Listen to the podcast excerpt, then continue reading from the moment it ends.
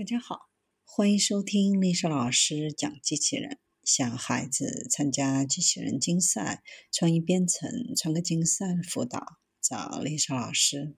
欢迎添加微信号幺五三五三五九二零六八，或搜索钉钉群三五三二八四三。今天丽莎老师给大家分享的是东京都营地铁站设智能机器人，可应对中日英三种语言。东京都营地铁大江户线的新宿西口站和浅草线的新桥站设置了可用三种语言引导乘客的人工智能机器人。